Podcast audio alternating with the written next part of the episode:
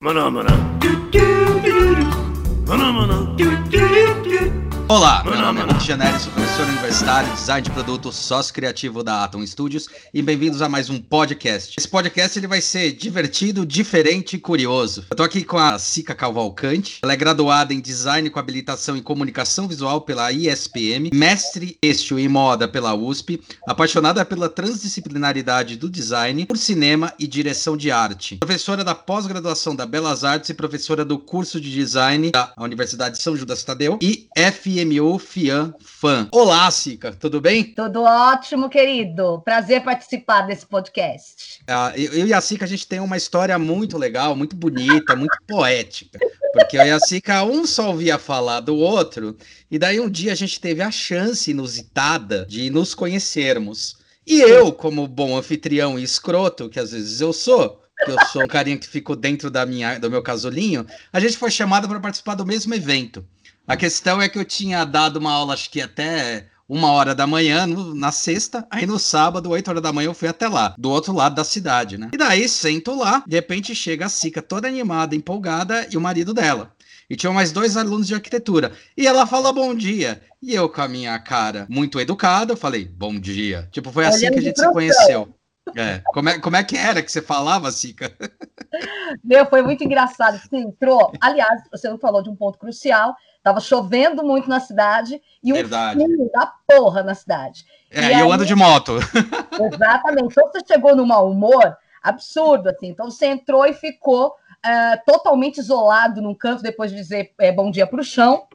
E você ficou do outro lado da sala, isolado, desenhando. A gente olhando assim, pensei, né? Falei, porra, mano, ele vai ficar ali mesmo, não vai interagir com nada. Então você ouvia e fazia comentários mesmo de cabeça baixa, assim, tipo assim, ó, tô ouvindo, mas tô aqui trabalhando. E foi assim o tempo todo. Aí na hora que eu fui embora, eu falei, meio escroto esse cara, não, mano.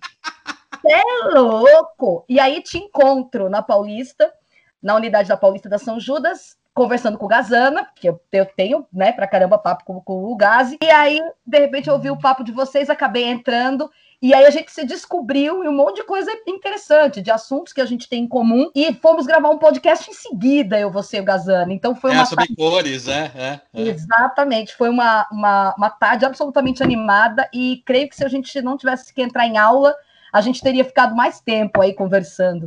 E aí começou a, a, a, interação da gente realmente se conhecer, mas o início foi péssimo mesmo. O bom Isso dia foi olhando péssimo, cara, foi muito escroto. E tipo, é raro eu estar nessa situação, tá ligado? Eu tava foi muito destruído, foi, foi, escroto demais. Então, pensei, é Hulk mesmo, né? É, não, então estou, estou pedindo em público desculpas a Sica. E agora a gente fez uma banca muito bacana, né? Essa última banca que a gente fez aí. Fizemos, cara. Legal, prazer, prazer. Eu fiz uma com o Cláudio, belíssima, hum. e com o Babenco, e a contigo, que a gente é, realmente pensa muito complementarmente, os dois, no momento que a gente está analisando as bancas, e a gente tem uma, uma, comunicação por olhar que já um manda para o outro, assim, é, né? tá bom. É. É. então a gente se diverte em relação a isso. Foi uma banca maravilhosa, tanto é que a gente extrapolou hora, tudo, porque estava realmente muito interessante os temas e a discussão que nós fizemos para agregar né, para os caras, para terem aí um desenvolvimento de projeto bom durante o TCC. Eu só conhecia a SICA anteriormente pela, pelos alunos que viviam falando de você, né? Não paravam de falar de você. Não, porque a Sica aqui, porque a Sica lá, porque a Sica lá. Eu falei, caralho, meu, quem é essa mulher, bicho? Caramba, meu. E eu aconteceu mesmo, né, contigo. Eu falei, ah, meu, né, nossa, tudo que falam desse cara é um Hulk mesmo, né? Um, um, um... Troglodita. Troglodita. Nossa senhora, eu falei, ele carrega umas pedras com ele, não é possível, bicho, para atacar nas pessoas. Já é muito foda, né, cara?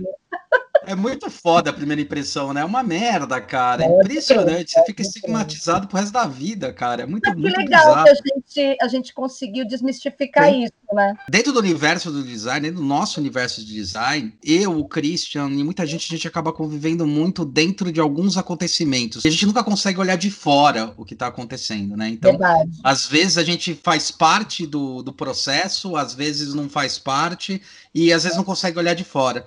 E uma coisa que eu acho incrível incrível sua, e é a sua capacidade de olhar aquele olhar perto do elefante. Sabe aquela história de olhar de perto do elefante, você não vê o elefante? Você consegue ver o elefante vendo de fora. Mais externo, do universo do design, E é engraçado porque várias vezes que eu converso com você, eu começo a conectar pontos que eu falava, puta, meu, olha, é verdade, nunca tinha imaginado uma coisa dessa. Como é que tudo começou, essa paixão por, pela, pelo livro, essa paixão pela leitura, pelo. Porque não é só a, a leitura, mas é descobrir, é conectar, você, você faz conexão com coisas muito, muito surreais, assim, é muito legal isso. Interessante que é, antes mesmo de ter uma carreira dentro da comunicação, eu já tinha um raciocínio muito similar a isso. A minha paixão, por exemplo, por cinema começa com 16, 17 anos, onde eu reunia os amigos do meu irmão e os meus amigos em casa, mais os do meu irmão, que eram mais ligados a teatro e cinema, aquela coisa da juventude, de, de adolescente. Só que a gente tinha um caminho estranho, né? A gente era weird desde de, de criança, assim mesmo. Porque é, como é que alguém aluga com 16 para 17 anos ia para Blockbuster e para meu eu pegava o busão e até 2001 é, para alugar filmes do Buñuel para assistir em casa com essa idade. Então, pô, você falar de Luiz Buñuel com 16, 17 anos é meio doido, né? Para falar de não, quando eu falei com 36 eu já achei doido, mas tudo bem. Então, cara, e você não tem todo esse background para entender, não. né? Quantas vezes eu tive que ver filmes do Lynch para tentar decifrar, por exemplo, Estrada Perdida, coisas do tipo. Então a gente fazia o seguinte: a gente alugava a filmografia do cara disponível toda e claro. procurava os traços mais interessantes de cinema de autor para falar, mas isso com 16, 17 anos. Então a gente sempre foi muito apaixonado, meu irmão, meu irmão por música e cinema. E meu irmão tinha um traço muito grande voltado para aqueles superdotados, entre aspas, que a gente usa esse termo diferente hoje, né? relacionado com conhecimento. Então, meu irmão lia inglês com, muito cedo, sem nunca ter frequentado uma escola, aprendeu a ler e escrever, auto, algo que a gente chama de autodidata, autodidata. mas na época chamava superdotado, era engraçado. Então, ele sempre teve uma facilidade com o idioma muito grande. Então, eu cresci dentro desse universo. Enquanto eu lia Cartilha Caminho Suave, é, de verdade, soletrando, do outro lado eu tinha meu irmão já partindo para Milan Kundera, cara, com 10, 12 anos para ler. Então eu tive essas literaturas, eu tive uma tia que trabalhava em biblioteca, e eu tive essas literaturas para um acesso muito cedo. Eu recebi um convite com 18 para 19 anos para é, integrar uma equipe na área de biblioteconomia. E fui trabalhar como técnica, atendendo o usuário e entendendo é, acervo, arquivo, todo esse detalhe. E aí eu fiquei por 18 anos trabalhando com isso. E aí, o mais legal é que, ao invés de eu ser uma simples assistente ali entre o usuário e o sistema, eu fazia uma imersão nas temáticas. Então, eu sabia o que, que tinha na área do direito, eu sabia o que tinha na área de comunicação, o que tinha na área do jornalismo, etc, etc. Me envolvi, obviamente, com a BNT, que era o meu trabalho. Então, eu sabia indicar o perfil dos livros para as pessoas, indicar os livros para as pessoas. Olha, você tem outro, esse autor que tem uma outra abordagem. Então, já comecei muito cedo a perceber tudo isso, e cada vez mais imersa, imersa. Aí eu recebi um, um convite, dentro, quando eu já trabalhava para a ESPM, do Clipping de Notícias, que uhum. era uma publicação digital interna, que era diário, disparado todos os dias a partir da uma da tarde, para as unidades de toda a SPM e para o meio acadêmico da SPM todo, então, desde diretoria até os docentes. Então, era uma forma é, de unir todas as revistas, os materiais periódicos e uh, os lançamentos de livros, eventos, para falar sobre o que estava acontecendo na educação, administração, design, é, tecnologia da informação e etc. Então, eu tinha que ler DCI, Jornal da Tarde, Folha de São Paulo, uh, Estado de São Paulo, uma série de periódicos, algumas revistas e portais. E aí eu separava as notícias do dia, eu e mais três pessoas de equipe, colocávamos isso num boneco para o pessoal programar e disparar todos os dias a uma da tarde. Então, isso também me fez ter uma paixão muito grande e entender a transição entre a união de informação para a criação de conhecimento. Tudo isso que eu estou te falando me fez entender de uma forma, como a própria administração diz, holística, né? Isso uhum. me deu essa forma ampla de observar as coisas e de unir as coisas. Quando eu fui fazer design, aconteceu uma coisa muito interessante. Primeiro que eu tinha prestado para comunicação, então eu ia entrar em propaganda e marketing e aproveitar porque eu tinha feito jornalismo antes. Então, ah. a ideia é tirar algumas matérias, né, dispensar algumas, algumas matérias e fazer outras. E eu passei em design, achei que não ia passar nada, e me ligaram falando que eu tinha passado. E eu falei assim, porra, e agora? E aí foi super pesado. fazer SPM, fazer SPM é, é muito pesado. Mas alguns, alguns encontros dentro do design foram extremamente interessantes, mesmo de início, e eu, eu coloco isso muito para os meus alunos, né? É, desmistificar o design para as pessoas. Isso tem a ver com a sua pergunta quando tem essa história do elefante. Entender o que está acontecendo fora. Quem é leigo entende muito o design como uh, uma aproximação com algo de luxo. Então, uhum. o, o, agregar valor do design ele tem a ver com uma, com uma funcionalidade e tem a ver com solução de problemas, mas as pessoas entendem como um adendo de luxo. Então, tem design é mais caro. E não é esse o princípio. Uhum. Então, foi uma coisa que eu procurei desmistificar desde o início na universidade. E teve uma pergunta que um dia eu fiz para um cara famoso do design, foi meu professor, que é o Daniel Trench. Inclusive, tive o prazer de encontrar uma exposição do J. Carlos, que ele fez uhum. todo uhum. o design de sinalização do local, de exposição, né? O design de, de fluxo. Exatamente. E aí, quando eu vi no, no material projetual ali de início, né, é, com a ficha técnica, eu vi que ele que tinha feito a programação visual do lugar, e é uma das minhas paixões, porque eu leciono design cenográfico também, então é uma das coisas que estão sempre dentro. Compro para caramba, caramba livros sobre isso, inclusive tem um TCC na São Judas, na Santo Amaro, sobre o assunto, né? Sobre Legal. como fazer design dentro do ambiente de exposição. Eu encontrei com o Daniel Trench nos corredores da SPM, e aí não sei por que a gente entrou nesse assunto de que autor eu gostava. Eu falei a respeito do Rafael Cardoso. E aí ele olhou para mim e falou assim: Mas o Rafael Cardoso não é designer? E aí eu comecei a matutar porque eu entendia o designer muito mais como pesquisadora de design com, e não como aquela que vai colocar sempre a mão na massa do design. E isso já era uma coisa que vinha de dentro da, da biblioteconomia para mim. Isso ficou muito claro. Nas primeiras aulas que eu tive com a diretora do curso de design, a coordenadora durante muito tempo, saiu recentemente do curso de design, Ana Lupinati, as aulas de linguagem, de design, ela disse uma coisa muito linda. Olha que louco para você falar, para você ver a, a respeito das conexões. Ela começou a falar da Bauhaus e ela foi falando do Walter Gropius e eu fiz uma conexão imediata com Christiane F., o best-seller dos anos 80, 13 anos, drogada e prostituída, né? Aquele best-seller. Uhum. E eu me lembrei é, imediatamente que o grupo onde ela morava chamava Conjunto Gropius. Olha só a loucura. E o, o, por falar de funcionalidade de arquitetura na Alemanha nesse período, é, a gente pode partir da ideia de que não existia muita classe C, entre aspas, entendida Sim. hoje, colocada em, em, em conjuntos, né, é, em condomínios. E esse foi um dos primeiros, tanto é que existe até hoje e é uma morada hoje para funcionários públicos aposentados que moram nesse lugar. É uma Gropius Land, assim, pensando.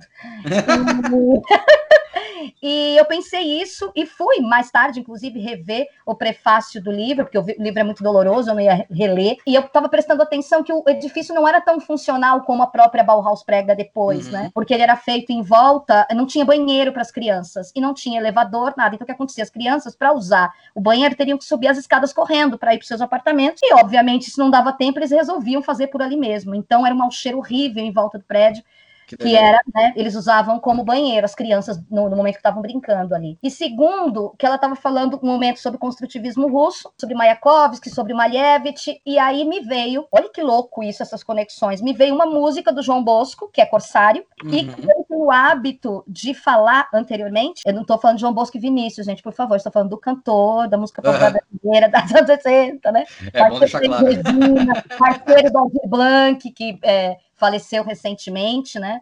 Vítima do Covid. O João Bosco ele tem o hábito de cantar antes da, de, da, dessa música, Corsário. Ele declama um poema do Mayakovsky que era Então Que Quereis, falando sobre guerra. Na hora que ela foi falando a respeito disso, que ela entrou no Mayakovsky, eu já entrei no João Bosco, já fiz a, a conexão com o poema e com o tema que estava acontecendo dentro da hora que ela estava explanando sobre o que estava acontecendo na Rússia na época. E aí eu falei, uhum. mas caraca, de onde vêm essas informações, né? E aí eu percebi que era um forte, né? Eu ter sempre essas conexões. E aí eu fui fazendo essas conexões depois com as leituras que eu faço. Perfeito. Quando eu fui fazer uh, o mestrado na USP, que eu, eu, como tinha Brecht no meu, no meu tema, que era a linguagem visual do figurino do Flávio Império, do arquiteto Flávio Império, o arquiteto modernista, para uhum. o Teatro Arena e a influência que ele teve no trabalho do, do Flávio Império, o Brecht. Uhum. E aí eu tive que fazer uma disciplina de teatro alemão, cara, moderno. Não tinha jeito, porque eu tinha que fazer uma imersão em Brecht para entender como é que esse pensamento chega no Brasil, é, meio que até um pouco tardiamente, e como é que o Brasil recebeu esse conceito de, de, de fazer teatro e como isso ia passar para o cenário e para o figurino com Flávio Império.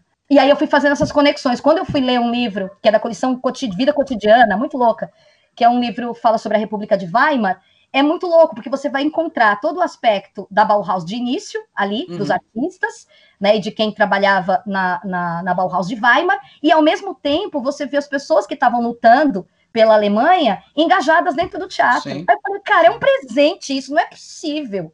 Uhum. Então eu, eu, costumo dizer, até de, de brincadeira, mas com fundo filho da puta de verdade, que uma das minhas maiores felicidades é o momento que eu pego um livro na madrugada, estudando, e na referência bibliográfica, né, no, no, no, pé da página, ou nas referências no final, ou nas citações do livro, eu percebo que eu tenho a obra em casa. Então, cara, isso é, é tão favorável na minha cabeça que eu acordo, assim, loucamente, saio da cama, vou para a cozinha, vou para a sala, abro cerveja, abro vinho, sento e fico ali num orgasmo absurdo. Saber que aquela referência que o cara está citando e que, obviamente, você vai ter que fazer uma maior imersão nela para poder entender do que ele está fazendo, do que tá uhum. ele está contando ali, eu tenho na minha estante, eu posso ver na própria literatura do cara, e na literatura do cara fazer outra conexão com outra, etc, etc, etc. Então as paixões vão aparecendo assim. Aqui na, na disciplina de, de arquitetura de informação, que eu fiz para Belas Artes, e você se lembra disso, que a gente se conheceu, eu estava escrevendo essa disciplina, estava uhum. é, fazendo a revisão dela, é, aí eu vejo, cara, como o design teve um encontro muito louco na minha vida, porque o arquiteto de informação não vai trabalhar sem o designer uhum, de informação, uhum. e o uhum. campo de atuação dele existe uma costura muito grande com tecnologia da informação, ciência da informação, e óbvio, com a área de arquivo e, e biblioteconomia, que é a indexação da informação para que o público acesse. Sim. Então não é você ter seu acervo e você escolher as palavras-chave, né, a seu bel prazer, para que as pessoas venham e te consultem ou consultem teu acervo. Não, para que ele seja público, eu preciso entender uma forma de indexar isso melhor para as pessoas entenderem. Eu acho que isso da biblioteconomia, junto com o design, se uniu, junto com o que eu já trabalhava com informação, que era jornalismo, entrou no meu, na, na, minha didática de lecionar. Então, é um presente muito grande essa construção para mim, dentro do, do curso de design. E ainda, quando o Trench me fez essa pergunta do autor, eu entendo hoje a minha, a minha resposta, porque eu entendo, eu, eu gosto de dissertar a respeito do design, como o próprio Rafael faz, Rafael Cardoso. Não sou uhum. Rafael Cardoso e não, acho que nunca serei, porque o cara é de uma plenitude para falar sobre design e arte absurda mas a forma como ele é, digere a informação, uhum. explana a informação para o usuário, né? É, é, de uma forma muito linda. Então, eu sempre trago os livros dele e os F5s, né? As atualizações do livro dele para os meus alunos, porque o discurso dele é muito fluido. E é isso que talvez faça com que a didática aconteça de fato muito fácil dentro de sala de aula. Como sempre com dialética. Foi uma coisa interessante, estava até procurando aqui, só para lembrar, tem uma coisa engraçada quando você falou sobre, sobre é, a catalogação né, das coisas. O, o Caio Vação, eu tava, quando eu fiz a entrevista com ele, né? Quando eu conversei com ele, ele é, é um cara que é estudioso pra caramba na parte do meta design, né? E ele falou assim: Meu, sabe como é que foi classificado metafísica lá na, na base? Existe uma deflexão da palavra meta que se representa depois. Sim. Tá? E daí, quando ele foi catalogar o, o, o, livro né, de metafísica, não tinha título. E daí ele, os caras colocaram lá na, na biblioteca de Alexandria, eles classificaram, aí na hora que botaram esse livro, esse livro não tinha classificação, que ele não tinha título, o cara olhou e falou assim: Cara, qual o nome que eu vou botar nisso daqui? Bom, já que ele está depois de física, eu vou, eu vou chamar de metafísica assim que foi classificado a famosa metafísica.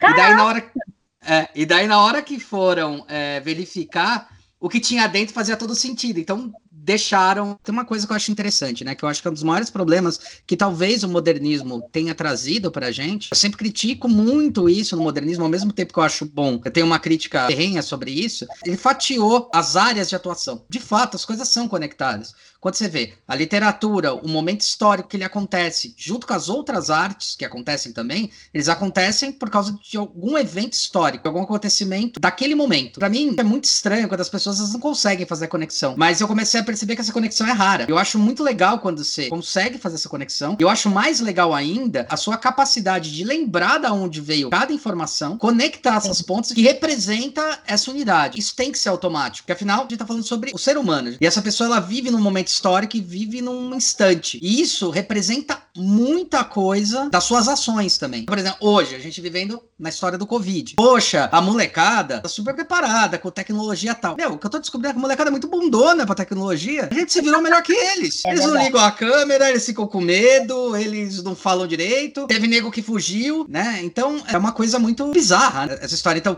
são pessoas que teoricamente estão preparadas, mas ao mesmo tempo elas não estão preparadas. Eu acho que a gente tem uma, uma construção um pouco complicada no momento, porque nós temos um sinal que isso na realidade sempre aconteceu, mas a gente tem uma é quase uma proliferação muito grande com a, a molecada hoje, com o jovem, que é os problemas de ansiedade e depressão. No momento do acesso à tecnologia, para ficar com essa franqueza toda, é muito típico deles quando passou, né, para pra, as questões do isolamento totalmente ligado à tecnologia, para tudo, as pessoas que sofriam disso e ficavam felizes na hora de transitar fora é, das suas casas tiveram que se enfurnar, se isolar de fato. Então foi pesado para eles fazer as duas coisas, pesado para eles. Então acho que ficou uma característica com esse background por isso. Hoje a gente tem uma, uma soma muito grande de adolescentes e jovens assim. Então quando eles veem uma dificuldade, eles têm essa postura, sabe, de se distanciar, de não ficar tão legal com a coisa. Por, eu, eu super entendo muitas vezes, Hulk, porque eu vejo isso do dia a dia na sala de aula. Sim, Por isso sim. que a gente fala, isso tem muito a ver com o que a gente conversou na banca, né? Sim. De você tem de trazer o aluno, cara, porque às vezes o aluno tá distante, não tá legal, ou às vezes ele não tá entendendo, porque a gente lida com 40 universos, às vezes, diferentes dentro de sala de aula. Isso tem muito a ver com aquela frase do Bruno Munari, que fala do armazém de ideias, que ele fala que cada um é um, que eu, eu, fico imaginando quando ele diz aquele monte de JPEG, aquele monte de PNG na cabeça das pessoas, com as memórias. é muito louca, né?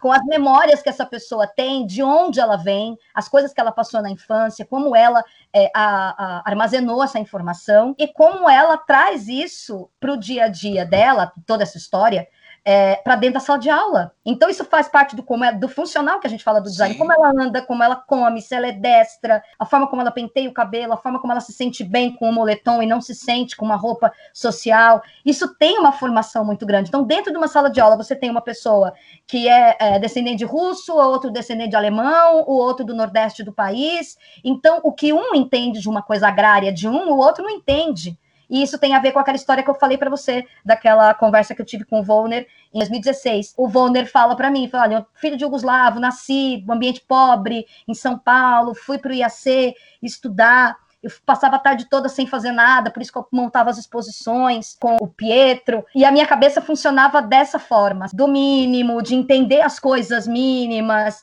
e de, com muita humildade, mas dentro de uma cidade absolutamente cosmopolita, né? Diferente é, do Aloísio, que estava em Pernambuco e vinha, via Sim. toda a cultura imagética colorida. Então, eu acho que tem muito a ver. A gente tem um universo dentro da sala de aula que está cheio de gente, cada um vindo com uma Sim. postura diferente, com lares, muitas vezes, que não são promissores para estudo. É, com ilhas de cognição totalmente Totalmente diversa, exatamente. Então, aqueles que a gente acha que é weird, tem um puta potencial e que não se mistura, e que você pega um TCC, cara, monstro no final. Mas para uhum. isso você tem que ser professor, olhar e falar: caraca, eu passei por isso, ou não, olhar para ele e foi, puta, meu, o cara é um talento e o cara não vem, ir lá e fazer um trabalho com ele. Fora que dentro da universidade a gente sofre com dois pontos, né? Eu acho que são dois pontos que são engraçados, né? Quando a gente vai para a universidade. Um que eu, come, eu comento bastante com os alunos, que eu falo assim, mudança, eles têm que começar a mudar o mindset deles. É, 90% deles veio de uma cultura de educação, que na verdade a gente até brinca que deseduca, né? De deseducação, falando que só existe uma resposta, essa questão da convergência da informação, só tem uma resposta, só tem um trato. Quando o cara entra na universidade, o mindset dele tá nessa. Tanto que não é raro algumas perguntas do tipo, mas o que você quer? Eu falo, eu não sei o que eu quero. Eu sei como você tem que chegar até lá, mas as respostas e como você vai dar, você as diversas perguntas e como você vai solucionar isso. Acho que esse é um ponto muito crítico que a gente é, lida, principalmente no primeiro ano. Sim, somos psicólogos deles, né? E um outro ponto que é muito curioso e que é raramente falado mais em países mais é, da Escandinávia tal, já é praticado isso há muito tempo, que é a questão das classes multisseriadas. Porque, de Sim. fato, nós trabalhamos com uma série multisseriada. Tem cara lá de 30,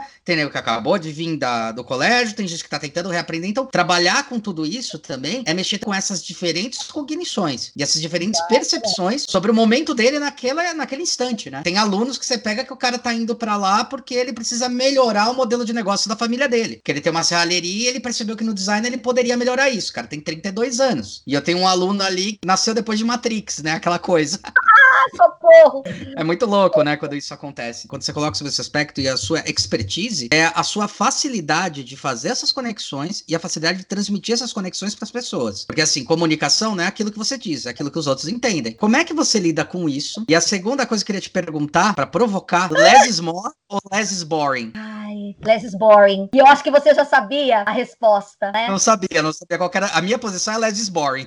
Não, a minha posição é less is boring, cara, porque eu acho que isso vem muito do que você acabou falar, falou a respeito do estudo e de, de toda a questão modernista, né? E para começar a resposta disso, e para você entender, e aí eu vou lá em outras situações para poder explicar, tem uma escola que eu sou apaixonada, doente, e quem me conhece sabe disso, que é a Vicutemas ou Vutemas, como muita gente fala, né? Ela ficou numa teve uma exposição no Sesc Pompeia e está transitando pelo país, inclusive tem uma, um livro que está para sair, que foi feito crowdfunding. Só para você ter noção, eu fui nessa exposição oito vezes. Eu não chamava é, monitor do SESC para fazer, eu levava os alunos. E aí eu levei por várias disciplinas. Eu levei por tipografia, eu levei por linguagem do design, por história do design e levei por design cenográfico. Três instituições diferentes. Inclusive, eu convidei na época o pessoal da Santo Amaro, que estava nos últimos dias. Por que, que ela vem de encontro com tudo isso? E por que, que o modernismo veio e acabou é, fragmentando todo, inclusive, as questões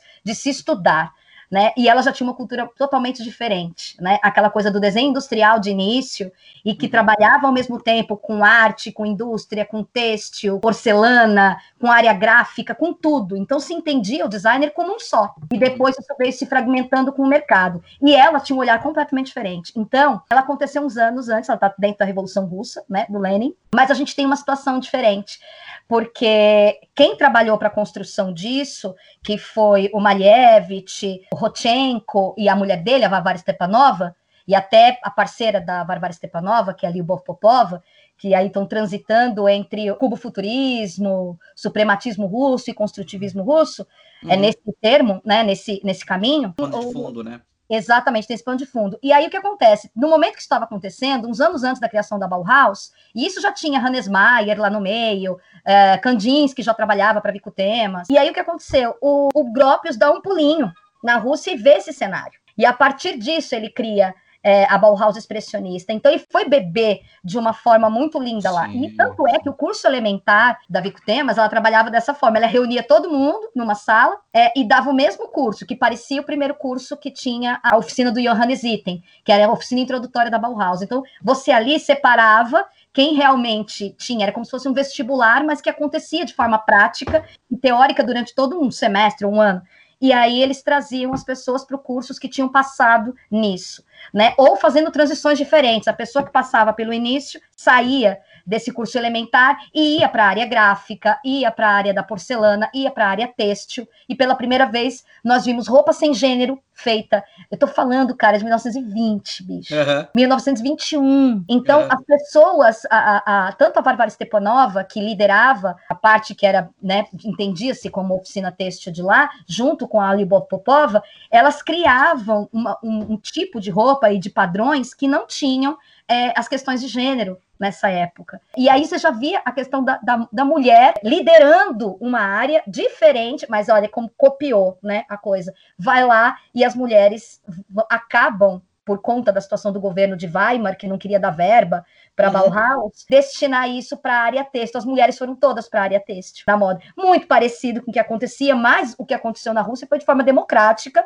que a Varvara Stepanova e a Lyubov Popova foram trabalhar juntas. Diferente da Annie Albers e da Gunta Stolz, que encabeçaram a área têxtil. E ninguém comenta, né? Do monte de mulher da Bauhaus, ninguém comenta de um monte de mulher da Bauhaus, que foi essa coisa feminista mesmo da Bauhaus, que foi um monte de mulher. Foi para fotografia, foi para arquitetura, foi para Exatamente, foi para design de produto, sim tá? E o povo fica comentando só sobre essa área. Então, inclusive, eu tenho uma, uma aula que eu falo de design, eu brinco que é design feminista mesmo, por conta disso. Então, se eu for ficar falando a respeito de assunto, eu vou até amanhã sobre esse assunto de mulheres que não trabalharam dentro da Bauhaus, como isso, como Mariane Brandt, né? Com a, uhum. aquela brinque a chaleira, né, da, dela. Puta, tem a Melissa Cashmere, né, que trabalhava em outra área também, e trabalhava com produto. Meu, é muita gente linda fazendo coisa diferente. Gertrude Arte, que trabalhava com fotografia e tinha essa coisa onírica,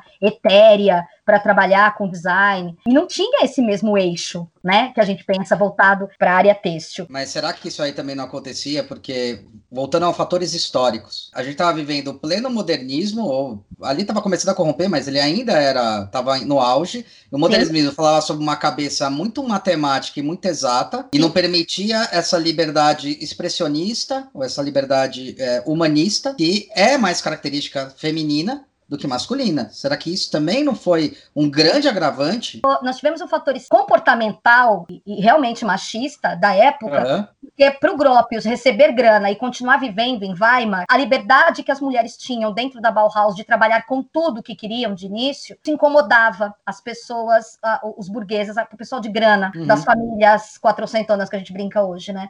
Isso incomodava demais. Por quê? Porque elas queriam aquelas mulheres certinhas, feitas para obedecer. Tinha é, é, esse, esse background. E incomodava demais. Eu aconselho até quem está ouvindo, se, se quiser, a HBO tem uma série chamada Bauhaus, que está no HBO Go, que, se não me engano, são seis capítulos, que fala muito claro a respeito disso. Fora os livros, que é de onde, né, da origem que eu uhum. tirei, a nossa conversa aqui, o nosso bate-papo, mas ela mostra isso claramente. Uma das alunas da Bauhaus que sai do curso por um tempo, porque a família também não permite, a família que ela, quer que ela faça uhum. arte de forma acadêmica, e não é o que ela quer fazer. Tem uma hora que mostra muito lindo o Johannes Item pedindo para que, meu, os exercícios que o Item fazia era muito doido, que ele pedia para você colocar a mão num saco e não sabia o que tinha lá. Uhum. E aí tinha, né, ou algo que era muito macio, ou algo que era muito espinhoso, mas você não tinha como saber. Você colocava a mão, você não sabia o que tinha lá dentro. E você tinha que desenhar imediatamente a sua expressão, é, o teu sentimento, expressar aquilo a, a, através do desenho, ou graficamente, etc. O que você tinha sentido ali naquele instante, da dor ou da, da, da felicidade do que você tinha pegado ali. Então, os exercícios eram muito loucos. E essa, essa coisa experimental que ela tinha incomodava, óbvio, a todo mundo em Weimar. Então, e ele precisava da verba do governo, mesmo tendo um investimento de um. Estou tentando lembrar o nome do cara, mas ele tinha uma outra procedência ele não era alemão, acho que era, acho que era judeu. Bem que a gente, a gente sabe que tem os judeus alemães, tudo, mas uhum. não, era bem visto, não era bem visto a grana do cara ser empregada na, na Bauhaus. Perfeito. E ele recebeu o incentivo do cara, tudo, mas não teve jeito. As reuniões que eles fizeram falaram: olha, a mulher não pode continuar assim. E a Gunta Stolz foi a que encabeçou, falou, ah, então vamos para a oficina. Então, quando essa menina voltou, eu tô esquecendo agora que ela, a Dort, Dort alguma coisa o nome dela ela volta e, e vê, ela fala assim, puta, mas como é que você faz isso? Eu quero fazer arquitetura. Como é que você transformou tudo isso? E a Annie Albert sentadinha do lado dela falando, hum, é isso mesmo que a gente quer. Aí ferrou, né? Aí só pôde existir uma maior liberdade, só pôde, só pôde existir uma maior liberdade quando eles chegam em Dessau. Aí ah. a coisa começa a ser diferente, as, as disparidades de, de opinião entre o Johannes Itten e o Gropius o, o, o Johannes Itten retirado né, da Bauhaus, no momento de fazer a transição para Dessau,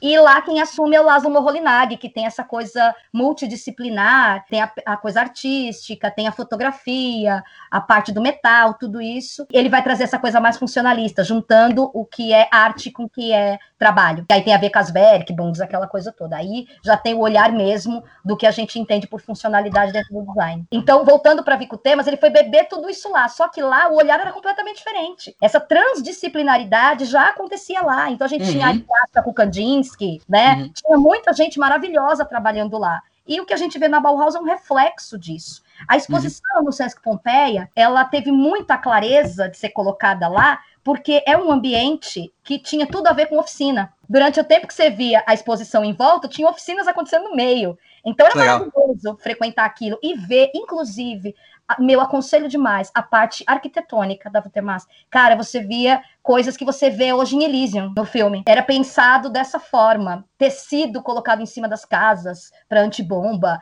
Era, é, era um raciocínio futurista muito além do tempo do que a gente vê hoje. Era essa coisa que você acabou de falar, né, do, do, do receio que o jovem tem, do, do muitas vezes uhum. Não, os caras extrapolaram geral. A área de, de, de, arquitetura deles, você não consegue sair da exposição. É, que nem a Arquigran fez também, né? Puta, cara, é, é muito lindo isso. E isso não rompeu completamente, né, com, com estereótipo. o estereótipo do que a gente tem da, hoje. Da máquina de morar, de tudo isso que. Exatamente. Quando eu chego hoje com o aluno dentro de sala de aula, eu peguei e falei, meu, eu sei que o teu curso é esse, né? Mas você tem que pensar no design de forma holística, porque Sim. ao mesmo tempo que você está fazendo gráfico, você vai ter que trabalhar com produto em algum momento, para fazer rótulo, para fazer etiqueta, para fazer muita coisa que é gráfica ah. no ambiente do produto. E mesmo o modelo de negócio para entender qual é o posicionamento estratégico porra. da empresa, porra. Senão você não consegue fazer nada. Isso senão tipo, você vai dar tiro no escuro.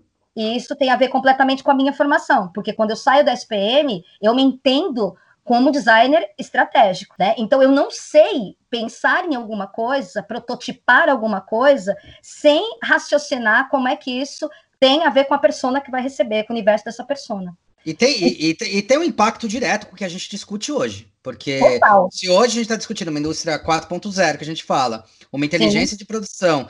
Hoje, o, o, que a gente fala muito dentro de produto, a gente fala, cara, é necessário mais um produto? Tipo, então, se não souber avaliar todas essas vertentes que fazem parte do conjunto da obra, você não consegue determinar. Não adianta se falar a melhor solução para um projeto, para um, uma empresa, por exemplo, é você fazer mais um produto. Às vezes não, às vezes é meu, reformula essa porra toda. Porque você está errado como você está se comunicando, ou está errado você começar a acreditar, que é uma coisa que eu critico muito hoje. Ah, eu tenho que produzir, sei lá, uma caneta. Ano passado eu produzi 10 mil, esse ano 20 mil. Ah, esse, esse próximo ano que tá vindo agora, tenho que produzir 40, eu dobrei. Cara, às vezes o limite de absorção tá nos 25 mil. Não adianta fazer o esforço que você quiser. Mudou o jeito de se, de se entender o, objeto e as pessoas. Eu, até estudando meu negócio de mestrado, tive uma coisa curiosa, porque eu tangenciei bastante na hora eu tava estudando o co-work. Eu percebi uma coisa, mesmo a gente não viveu o mercado de consumo de massa. A gente, a gente viveu o mercado de consumo, mas não de massa. Porque o que eles determinam que é mercado de consumo de massa é o que acontecia muito na década de 50, década de 40, que é aquela casinha de portãozinho branco com, com a portinha, que era assim: ah, você é mulher, tá na moda vestido rosa. Se tiver com azul, fodeu. A gente não chegou a viver esse tipo de consumo de massa. Verdade. Daí eu comecei a entender essa loucura do consumismo de massa. E hoje a gente está indo para um, um, um, até para um retorno que eu acho muito legal do Arts and Crafts, quando a gente fala do universo maker, de uma nova transformação, de uma nova possibilidade de como é o hábito de consumo, né? Que não é consumir aquilo que os outros desejam, é consumir aquilo que faz sentido para você. Se não fizer sentido, se a marca não fizer sentido, você não vai consumir, que é o que está acontecendo Totalmente muito. as aulas que eu que eu leciono. totalmente, totalmente. E o quanto eu brigo para o aluno, brigo, né, forma de falar, é, para o aluno entender o macro para poder entender o micro. Não adianta. Sim. Ele vai para o macro, ele tem que entender como é que funciona o todo, ir para aquele micro, entender quem é você como empresa e quem é esse consumidor de fato, o que, que faz sentido na vida dele dificilmente hoje, você, apesar que a gente teve aí recentemente, e sempre vai haver da classe C, né, que quer sim, é, chegar, sim, sim, se comportar como a B, etc. Mas é, sempre vai ter a ostentação, né, do querer ser. Isso aconteceu com a Hollister aqui no Brasil, que é uma piada, né, que ela vem como, uma roupa né, de Mauricinho e ela vai parar na favela. Então a gente isso. tem. É, e morreu a marca aqui por causa disso. Uma que a gente fez a Quicksilver, aconteceu isso aqui no Brasil, sério, assim, que foi bem problemático também. São marcas que.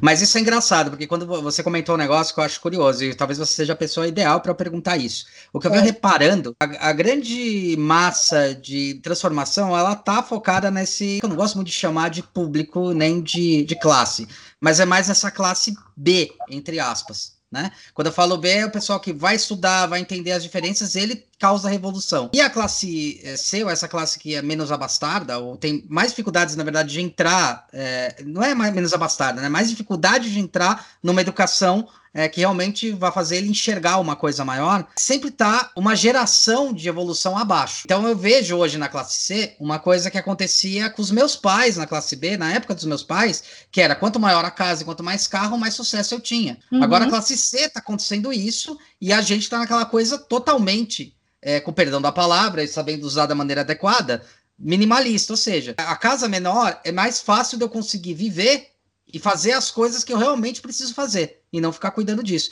Você não acha que isso é uma ação que vai acontecendo sempre na história da evolução das coisas? Ou seja, quando teve o iluminismo, quando teve o iluminismo e a questão da educação, a educação foi para a classe B primeiro, porque eles reivindicaram, depois ela entra para a classe C como uma necessidade, a classe B já entendeu que aquilo já faz parte, vão partir um ponto acima. Será que não é uma, um pêndulo que acontece sempre?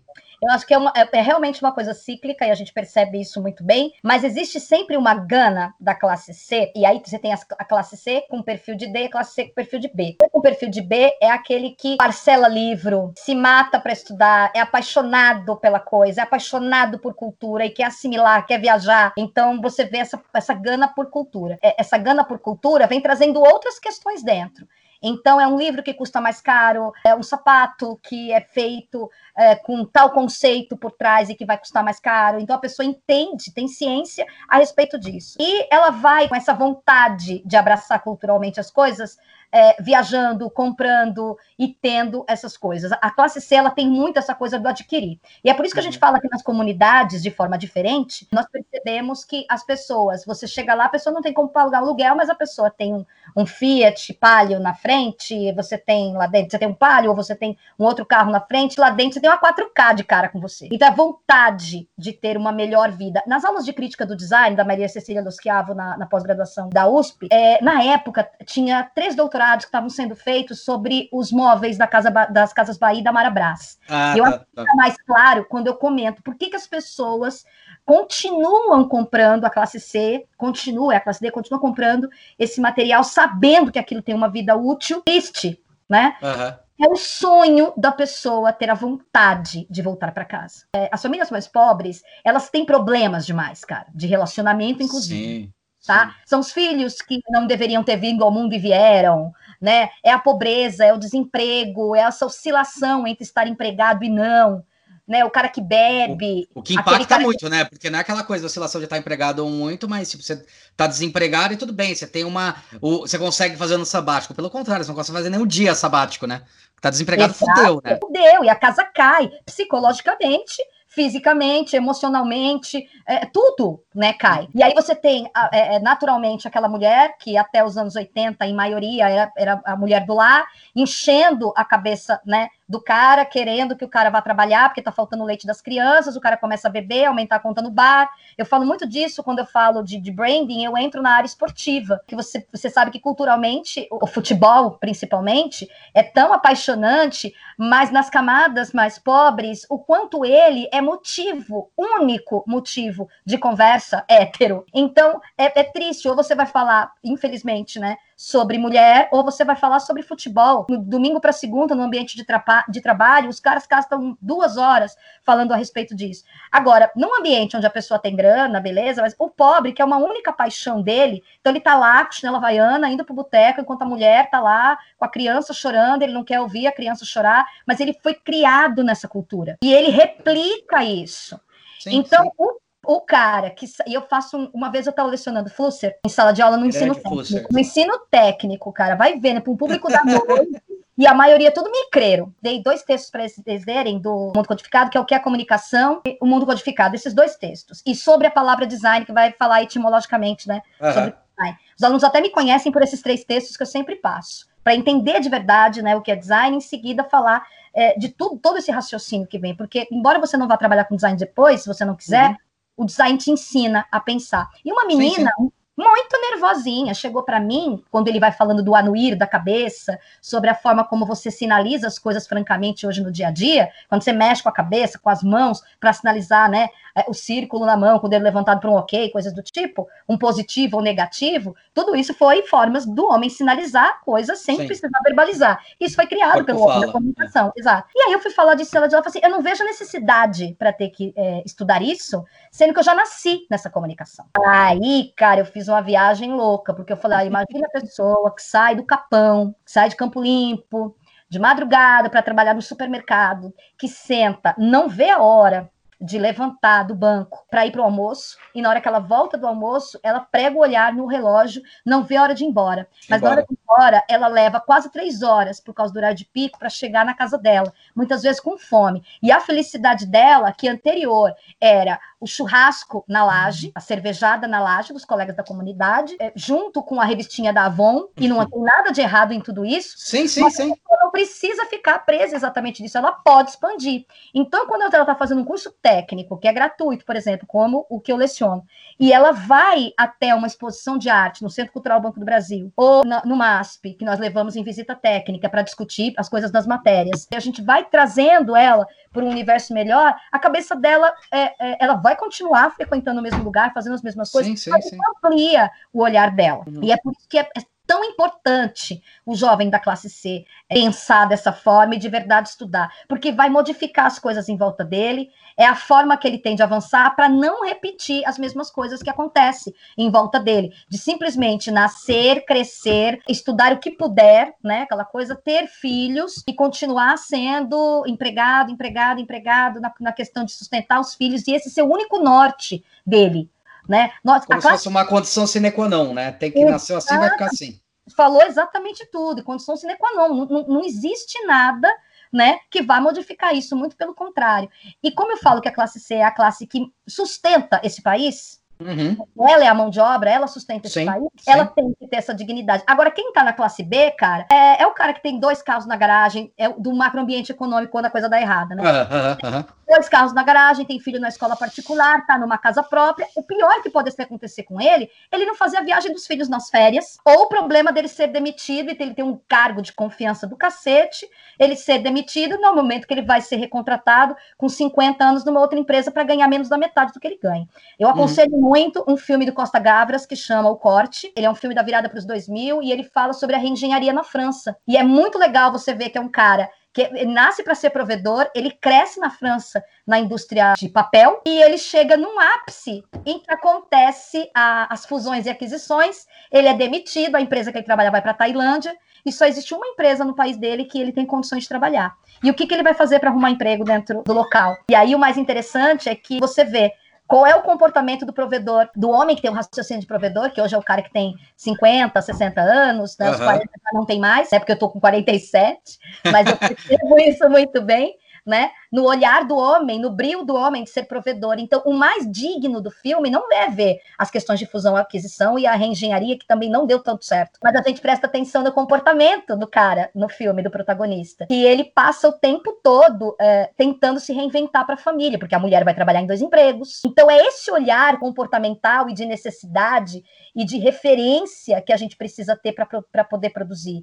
Então, essa aversão do aluno a ler, essa versão do aluno a assistir filmes com esse olhar clínico. Relatos Selvagens é um que traz isso muito bem, um filme argentino, que ele, é, ele é feito por, acho que são cinco histórias dentro do filme, e eu trago muito isso para falar sobre ética com os meus alunos, éticas no, ética no design, é um filme de 2014, né? Tô vendo aqui de quem é a direção, e é um filme delicioso por isso, porque ele vai mostrando a, a condição humana né? E qual é o raciocínio das pessoas em cima desses temas diferentes? Para falar sobre ética hoje, é uma das coisas mais gostosas de ver. Quem conhece você sabe que você, talvez eu acerto o termo, é cinéfila? Existe um conceito de cinéfilo que era até onde eu... Cinéfilo.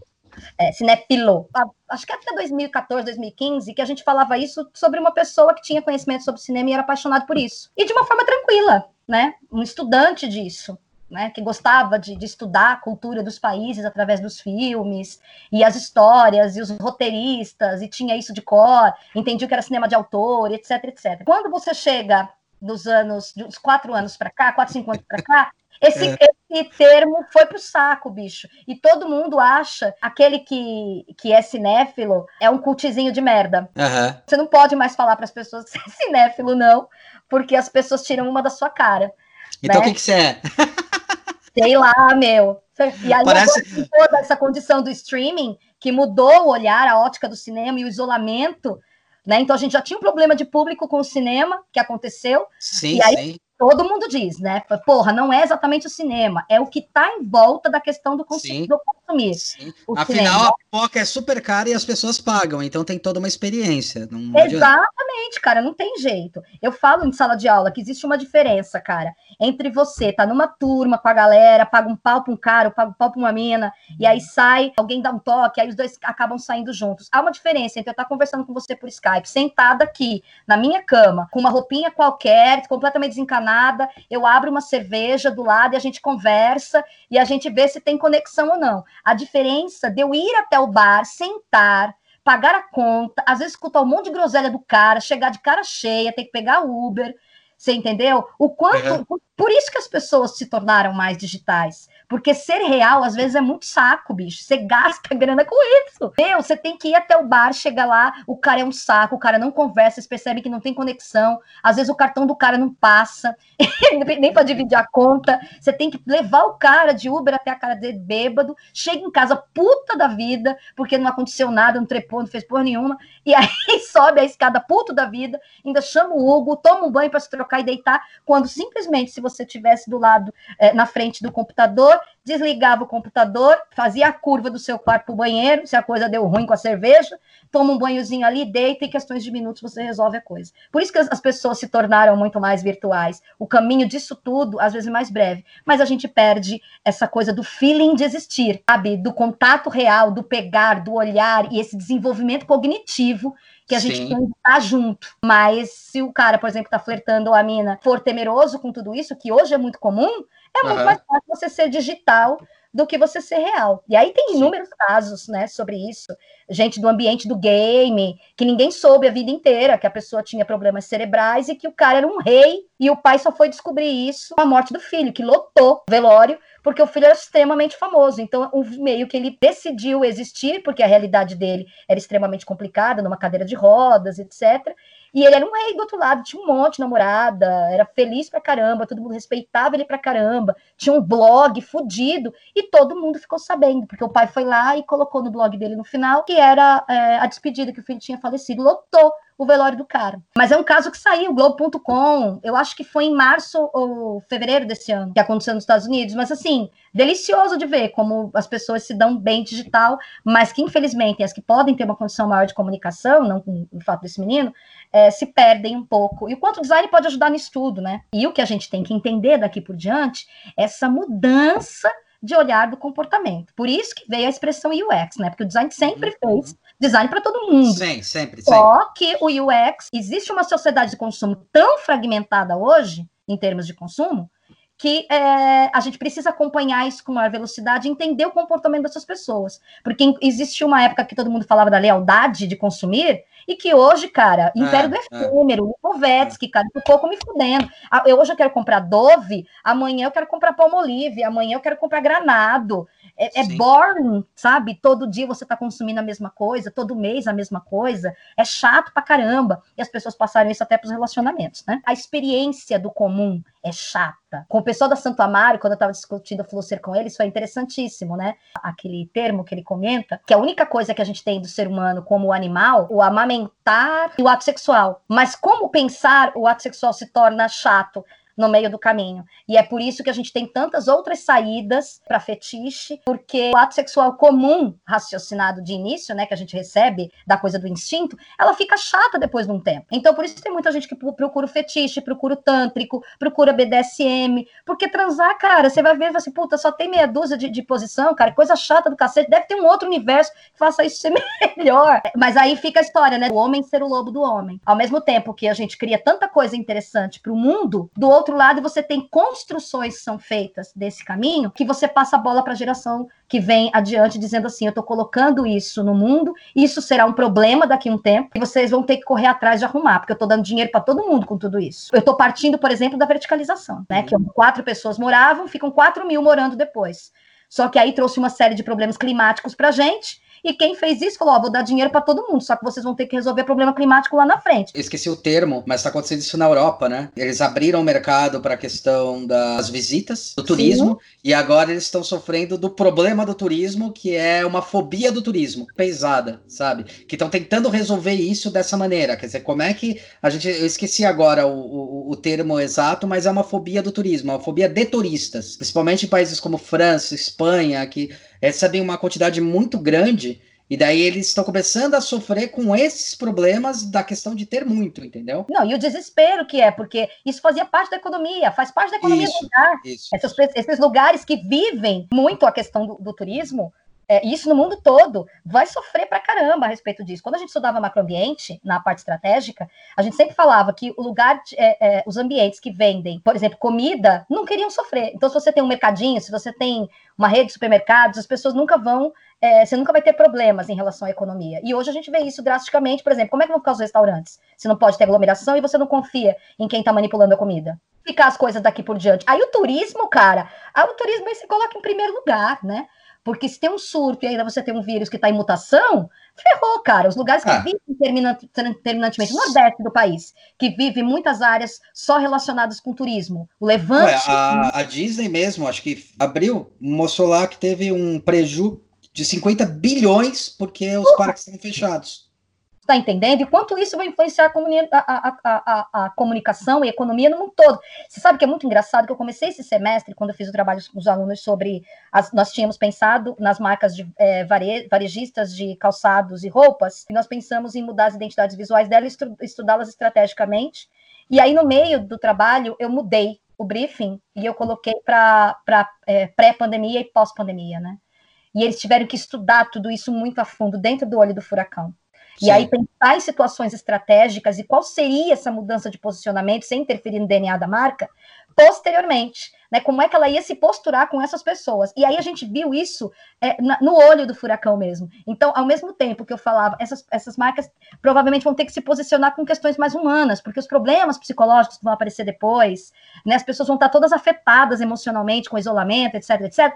E aí você via é, na, na, loucura do, durante a semana na aula, você dava um Google ou dentro das redes sociais, via que a Zara, como teve flexibilização, é, flexibilização na, na, França, a Zara abriu e lotou. Eu falei, caraca, e agora?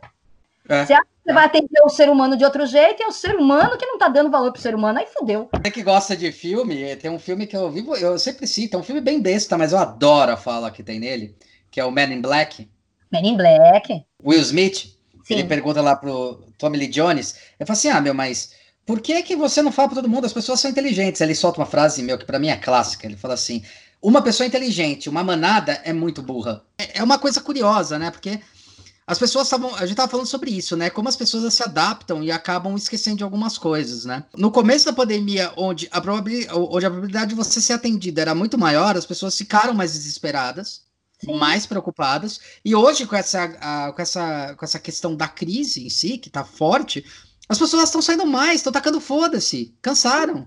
E aí você vê a fobia de ficar dentro de casa, começou com a, a, a, os idosos, né? Terceira idade. Sim, sim. Os sim. caras tiveram um puta trampa segurar dentro de casa. Sim, sim, sim, sim. Aí sim. depois eles falaram, aí começaram a visitar as famílias, cara. Eu tenho várias festas Covid na minha rua. E obviamente eu não quero ser ingênuo e nem idiota aqui para falar. Tem pessoas que precisam sair e precisam fazer as coisas. Eu sei disso. O meu problema Sim. é quem não precisa. Uma coisa que eu estava comentando outro dia era assim, é engraçado, você vê que teve, começou a ter um monte de trânsito em São Paulo. Aí você fala assim, é, mas quem tem carro em São Paulo é quem tem dinheiro. Geralmente quem tem dinheiro trabalha numa posição mais privilegiada que pode ter a possibilidade de não precisar ir até trabalhar. Então, tipo, não faz sentido ter a quantidade de carro que tem. Tem uma cultura disso, bicho. A gente tem a cultura de pessoas que não querem, a classe B não quer se misturar com a classe C. Você acha? Eles caçam das pessoas que estão no ônibus durante o momento que estão no trânsito. Esse é o problema. Tanto que não deu certo aquela carona amiga aqui no Brasil, né? Não, de jeito nenhum. Que foi o. Inclusive, quem estava encabeçando isso era o, o Caio. Ele estava encabeçando essa história. Mas não rola, não tem jeito. Você vê claramente quem é classe B dirigindo, ele não quer se misturar, ele não quer pegar metrô, porque o metrô é um inferno, né? Em horário de pico, e até a gente brinca, né, da, da, da, das questões sazonais que acontecem na cidade, que não estão atreladas só a, a, aos principais eventos durante o ano, Páscoa, Dia dos Namorados, os eventos comerciais que acontecem dentro das datas. Mas o sazonal, por exemplo, de um cara que sabe que vai ter que pegar o trem da linha lá de Pinheiros, e ele sabe que ele trabalha lá na Berrine e que ele vai se fuder na hora de pegar o trem para voltar para casa. E aí o que acontece? O McDonald's da região faz uma promoção sazonal de que para você que não pega horário de pico, fique lá e faça um lanche espere o horário de pico passar. É. Estrategicamente, o comércio do entorno vai entendendo isso. Mas Sim. o cara que é classe B, ele não tá nem aí. Ele pega o carrinho dele, ele fica no trânsito, se ferrando e olhando para o trem passando ou para o busão passando, vai falar assim: pô, eu vou passar por isso? Não vou. é quem realmente precisa do transporte público que vai. Não é aquela coisa, é, infelizmente, vou usar um termo que é, é, é pejorativo. É, e é quase pejorativo, que é primeiro mundo, porque para mim pra, o Brasil nunca saiu do terceiro, ele teve uma, uma, uma, um olhar muito legal, foi quase uns 50 anos em cinco metafórico do Juscelino, em relação a isso, mas eu estou falando aqui mais perto da gente, nessas gestões anteriores governamentais, mas o problema é o olhar do brasileiro mesmo, que ele entende sim. que quando ele tem grana, cara, ele pode passar por cima de todo mundo. Sim, é sim. A gente costuma, a gente costuma falar que o brasileiro ele tem, é, ele tem alma de europeu, mas tem raciocínio de americano, né? Pois é, bicho, exatamente. Essa vontade do consumo em absoluto. Eu não sei se você viu, e aí tá com a conexão do que a gente falou. Você viu é, o que aconteceu é, no shopping Botucatu? A gente está falando não, não vi. de hoje, é um vídeo que está rolando nas redes sociais, de que o shopping abriu e os clientes compram e vão buscar no local. Um carro. Com o carro entrando dentro do shopping. A 5 por hora. Eu vi, eu vi. Eu não Puta acreditei, cara, quando eu vi isso. Eu falei, não dá para acreditar. Como é que a pessoa se predispõe a sair da sua casa num momento como esse, é, para andar com a máscara debaixo do queixo, aquela coisa toda que a gente já sabe, e indo até lá. Então, é, é, é, muito difícil pensar nas questões de isolamento. Eu até falei na palestra que a gente deu para São Judas, né, o, o, a live que nós fizemos, eu e o Vitor, uhum. Falando uhum. a respeito do Design for Emergency. Não sei se você conhece esse site, que são iniciativas no mundo todo para que você gere ah, projetos de design. Uhum. É brilhante o trabalho deles. A gente até se falou no dia, né? Que a gente estava uhum. perguntando sobre esse podcast e eu estava na, na live com o Vitor, falando a respeito desse assunto. É, o quanto isso é fresco, né? Da gente pensar soluções aí no olho do furacão. E foi esse projeto que eu trouxe para os alunos nesse semestre. O que, que a gente pode pensar em termos de solução numa situação antes não vista pela geração deles e nem pela nossa, sim, né? sim. É, de pandemia, como criar soluções dentro do design, como produto, como gráfico, para esse, é, com esse olhar holístico, para esse momento. Então, é, a gente tem que... fora, né? Exatamente. é aí... um exercício importantíssimo para nossa profissão, que é conseguir olhar de fora. Né? Conseguir olhar, tá bom, é qual que é o, o, panorama? E não é o que eu acho que eu penso, mas é o que eu vejo, o, o que está ali aparecendo e como eu posso mover as peças para que isso funcione, né? É, e, e, o trabalho do designer é realmente encontrar essas soluções que estão muito próximas. Isso tem muito a ver com design social, né? Sim, que sim, você sim. vai para uma, uma situação e você capacita o lugar para que as pessoas não saiam da cidade, da localização, para procurar oportunidade em outros lugares. Eu tive uma aluna que disse isso claramente, a designer sênior do, do, do, Centro Cultural São Paulo, e ela fala muito, falou assim, Sica, você pode estudar design, não desempenhar design, mas o design vai te ensinar uma coisa muito importante, é pensar. É o pensamento crítico, né? Exatamente. O pensamento crítico. Se você partir do princípio que você só veio aqui para morrer, cara, é punk. E o Flusser fala disso com a maior clareza, né? Você é, sabe que você veio aqui para morrer. E o que é que você vai fazer é, durante esse tempo que você está aqui. A gente brinca né, em aula que são criadas todas essas situações sociais, hierarquia, essa coisa do, do sonho americano, né, de estudar para chegar em algum lugar, tudo isso são formas de distrair o ser humano até a hora da morte. Né? É. E eu não estou sendo pessimista. Quem, quem falava? É um cadáver adiado, né? O ser humano é um Sim. cadáver adiado. É, tem papo aí para vários. A gente vai conversar muito, cara. A gente falou sobre cultura geral e a gente não falou, não entrou no design muito, hein? Claro que entrou. Design é cultura. Eu acho que você falou uma coisa importante sobre design ser cultura, que eu senti um pouco falta de falar direcionada totalmente para o design. Né?